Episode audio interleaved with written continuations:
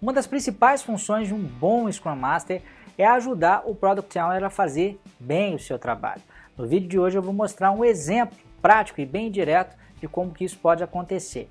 Bom, a principal função do PO, do Product Owner, é maximizar o valor do produto sendo construído ou maximizar né, o trabalho que está sendo, é, tá sendo feito aí pelo time do projeto para que isso traga o maior valor possível para a organização, para a empresa. Para não ficar muito abstrato, né, vamos dar alguns exemplos do que, que a gente quer dizer com valor. Né? Valor pode ser, por exemplo, faturamento gerado para a empresa, é, valor pode ser, por exemplo, redução de custos para a empresa, valor pode ser, por exemplo, maior satisfação né, dos clientes da empresa, né, tudo isso a partir da, da, criação ou da ampliação ou da melhoria de um produto. Né? Vamos fazer, fazer de conta não, né? vamos tomar como exemplo aqui um produto de software para as coisas ficarem é, mais simples. Né?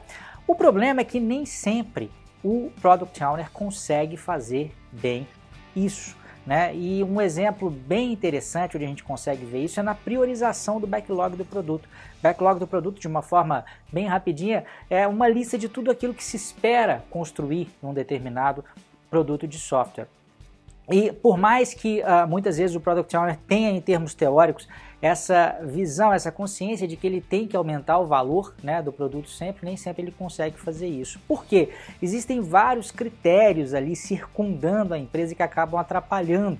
Né? É, o PO pode, por exemplo, às vezes priorizar uma determinada feature, uma determinada funcionalidade, porque ele prometeu algo para alguém no passado e às vezes pessoa, essa pessoa é muito importante dentro da empresa. Ele pode, às vezes, priorizar por interesse pessoal, pode ser que uma determinada feature vá trazer algum tipo de ganho, né? pode ser que isso tenha alguma ligação com alguma meta é, de desempenho colocada para esse PO dentro da empresa.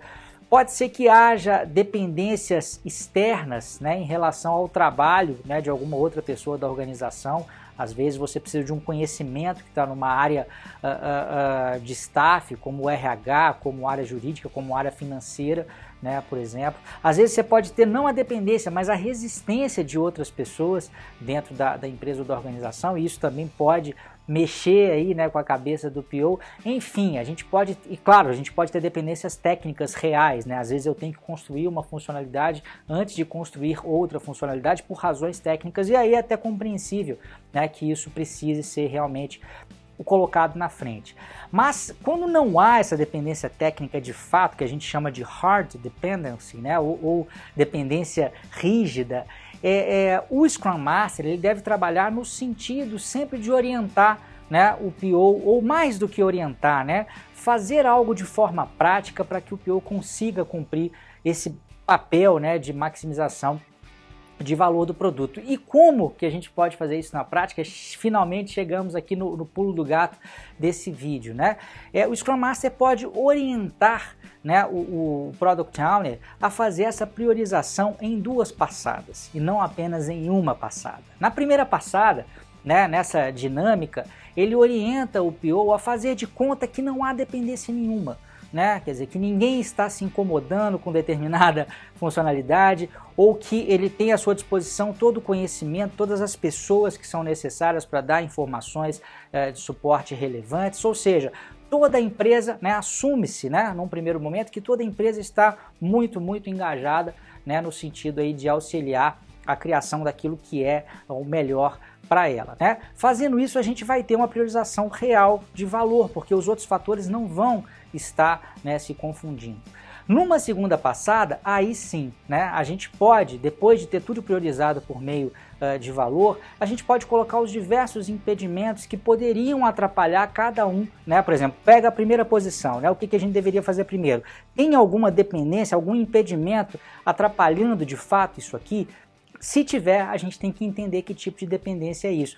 É, é, essa. Nessa segunda passada é interessante que o time de desenvolvimento participe também, porque aquelas dependências que de fato forem técnicas, né, que tem a ver ali com a construção do produto, eventualmente a gente pode subir né, algum item de menor valor é, é, é para conseguir suprir né, esse problema aí de, de, dessa, dessa dependência. Agora, todas as demais, todos os demais impedimentos que são relativos à parte mais política da empresa, a vontades pessoais, né, ou às vezes há uma certa má vontade de determinadas pessoas proverem informações que são relevantes, isso tem que ser explicitado, gente. Nessa dinâmica, o que se quer realmente é que depois que você tem tudo né, priorizado com base em valor, você diga né, claramente, o PO possa dizer, olha só, isso aqui é o que vai trazer faturamento para a nossa empresa, mas eu estou dependendo de uma certa pessoa que não está colaborando. Vamos pegar um exemplo prático mais uma vez. Vamos supor que você trabalha numa empresa de seguros, por exemplo, né? E, e a, o time aí da, da, do, do Scrum está fazendo um aplicativo, né? Que está pretendendo vender mais seguros aí pelo próprio aplicativo, né? Só que existe uma série de dúvidas sobre a legalidade disso, uma série de questões legais e existe uma dependência então em relação a, ao setor jurídico da empresa. E esse setor jurídico, por algum motivo, não está sendo colaborativo o suficiente. Né? Fazendo essa dinâmica, o PO tem que botar a boca no mundo né? e tem que deixar claro que a, a, a, o departamento jurídico ele não está colaborando. Ele tem que chegar até o vice-presidente e dizer: senhor vice-presidente jurídico, olha só, se a gente fizer isso aqui, a gente vai aumentar o faturamento em X%. Por que é que o senhor não pode colaborar junto com a sua equipe? Né? Então, isso tem muito a ver com não aceitar o status quo e às vezes evitar né, que determinadas priorizações sejam feitas de forma inadequada, sejam feitas de forma a não respeitar né, essa priorização, essa maximização de valor, simplesmente por questões aí de manutenção de status quo dentro da empresa, tá? Então é por isso que eu digo que o, o, o, Scrum Master e o PO também, eles não podem ser boizinhos de presépio, de simplesmente, ah, não vamos fazer o que é melhor para a empresa porque a gente não está tendo cooperação.